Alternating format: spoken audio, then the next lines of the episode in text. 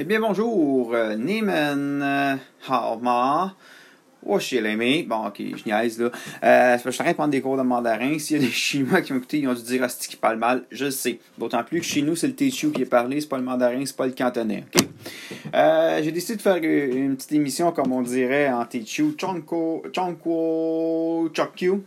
Euh, bon, sur le, le, la Chinese Super League qui va reprendre euh, le 25 juillet, qui devrait être diffusé sur One Soccer pour ceux qui ont leur abonnement. Moi, c'est clair que je vais me réabonner pour euh, un mois.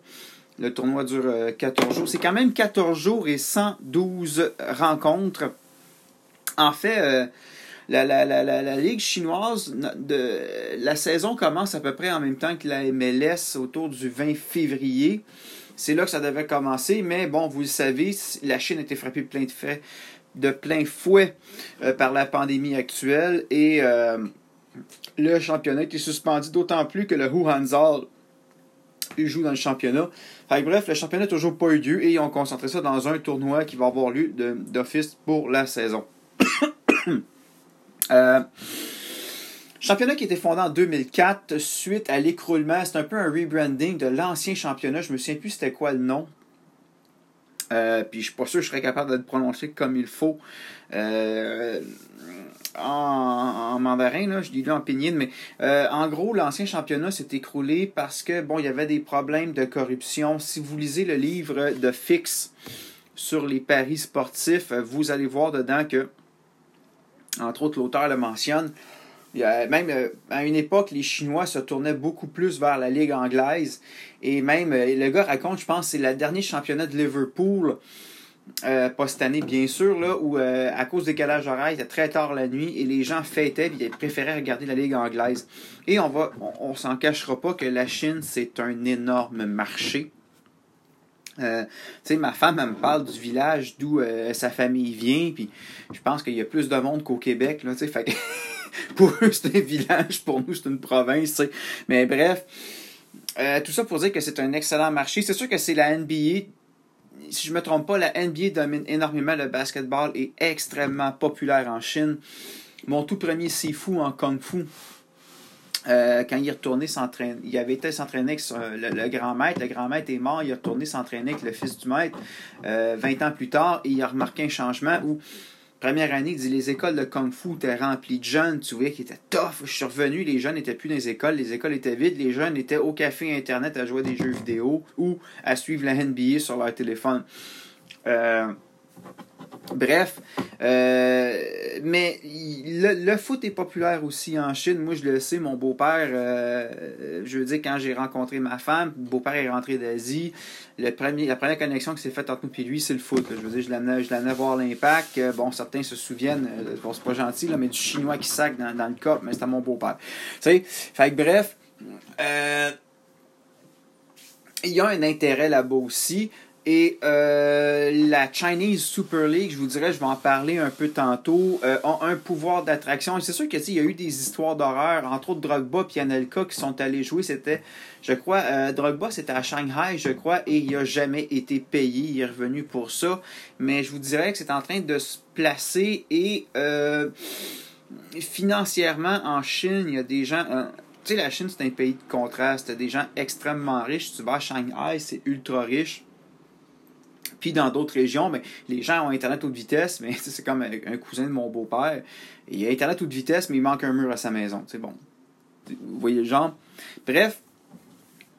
Donc, c'est un championnat qui a un bon pouvoir d'attraction. Beaucoup de joueurs sont passés par là. D'ailleurs, l'Impact, euh, il y a un ancien joueur qui vient de signer, Blairin Zomaili. Et euh, Charles Becquet, dans le temps, était passé aussi dans le championnat en Chine. Donc, si je reviens actuellement un peu, qu'est-ce qui va être à surveiller comme match? Euh, ben, premièrement, là, euh, en ouverture, il va y avoir, entre autres, le 25 juillet, un match important qui est Guangzhou Evergrande contre le Shanghai Shenhua. Je ne sais pas si je le prononce comme il faut. Bon, euh, Guangzhou Evergrande, c'est un peu le Real Madrid de la Chine. C'est le club riche. C'est le club le plus titré. C'est un club qui a gagné des Ligues des Champions. D'ailleurs, en 2015, si l'Impact avait battu Club America, c'est probablement Guangzhou Evergrande qu'on aurait rencontrés en début de Coupe du Monde des clubs. Et pour vous montrer un peu euh, un genre de club, c'est le genre de club qui se présentait en Ligue des Champions en AFC, la Confédération d'Asie. Et euh, ben, bref, les gars marquaient des, matchs, ils marquaient trois buts en commençant, en genre 10 minutes, puis après ils géraient le match. L'autre équipe touchait presque pas le ballon. Et quand ils ont joué contre Club América, Club América avait pris les vents, je pense, 2-0 ou 1-0. Et là, ils ont, les Club América commençaient à être fendants en fin de match, à faire les arrogants. Là. Ben, Guanzo Evergrande a levé le pied, un peu comme il nous était arrivé comme Santos Laguna, puis bam, bam, bam, bam, bam, ça a été fini, ils se sont fait ramasser, ils ont éliminé Club América. Euh, pendant un bout, c'était Scolari qui était le, sélectionneur. Là. Maintenant, c'est un autre, euh, c'est un Italien qui est là. Mais bref, euh, c'est un club qui est assez intéressant. Le joueur à surveiller, c'est un Brésilien qui s'appelle Paulinho, si je ne me trompe pas. En opposition, le Shanghai Shuai c'est le champion de la FA Cup, parce qu'il y a la Chinese FA Cup. La, ils ont pris un peu comme les Anglais. Donc, ça va être un match en ouverture le 25 juillet. Les autres clubs à surveiller, je vous dirais, il y a le Shanghai euh, SIPG, SIP, avec Hulk. Hulk qui devrait quitter à la fin de la saison. Il y a Shenzhen avec Zamaili. Fellaini joue au Shandong Lunen, donc on voit qu'il y a des noms connus là, qui, sont là-bas. Et ce qui est intéressant au niveau de, de cette ligue-là, c'est que je, suis allé voir sur, euh, sur Internet un peu la liste des joueurs étrangers qui jouent en Chinese Super League. Il y a beaucoup d'Africains. Et euh, il y a énormément de Brésiliens qui ont passé par cette ligue-là. Euh, et tu sais, c'est un peu le drame au Brésil actuellement, ce que je remarque. Le Brésil, un peu comme beaucoup de pays d'Amérique latine, où leurs meilleurs joueurs ne jouent pas dans leur championnat, bien évidemment, mais jouent dans des championnats étrangers. Les meilleurs se retrouvant euh, beaucoup euh, en Europe. Et les, ceux qui sont juste en dessous, naturellement, vont se retrouver, euh, je vous dirais probablement en Chinese Super League. Bon, en Amérique du Nord, je dirais que les Brésiliens, on a, mais pas On a eu Felipe Martins, entre autres, là, en MLS. Mais nous autres, c'est peut-être plus l'Argentine qui a la cote en MLS. Il y a beaucoup d'Argentins qui jouent en Chine, mais on dirait que l'Amérique du Nord a peut-être plus la cote au niveau des Argentins. Je ne sais pas pourquoi, là. Mais. Donc, c'est un phénomène. Euh, bref, euh, le tournoi donc devrait commencer le, ben, le 25 juillet. C'est sur 14 jours, comme je disais. Euh, diffusé à One Soccer. Donc, je vais probablement. c'est clair que je vais m'abonner. Je vais suivre les matchs de Guangzhou Evergrande. Là. Et je vais probablement regarder Shenzhen aussi, vu que Zomali joue. Euh, oui, ce que j'ai hâte de voir par rapport au championnat euh, chinois, parce que vous connaissez un peu la conjoncture politique.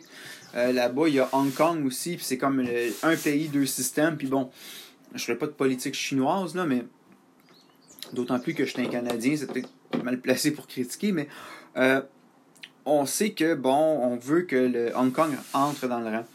Et ce que j'ai hâte de voir, c'est au niveau euh, de la fédération de foot, parce que Hong Kong est un cas particulier. Hong Kong qui, euh, si vous me permettez, je vais juste aller voir la superficie d'Hong Kong. Hong Kong a son propre, sa propre fédération et son propre championnat, le Hong Kong Premier League, avec trois divisions en dessous. Je ne sais pas c'est combien d'équipes.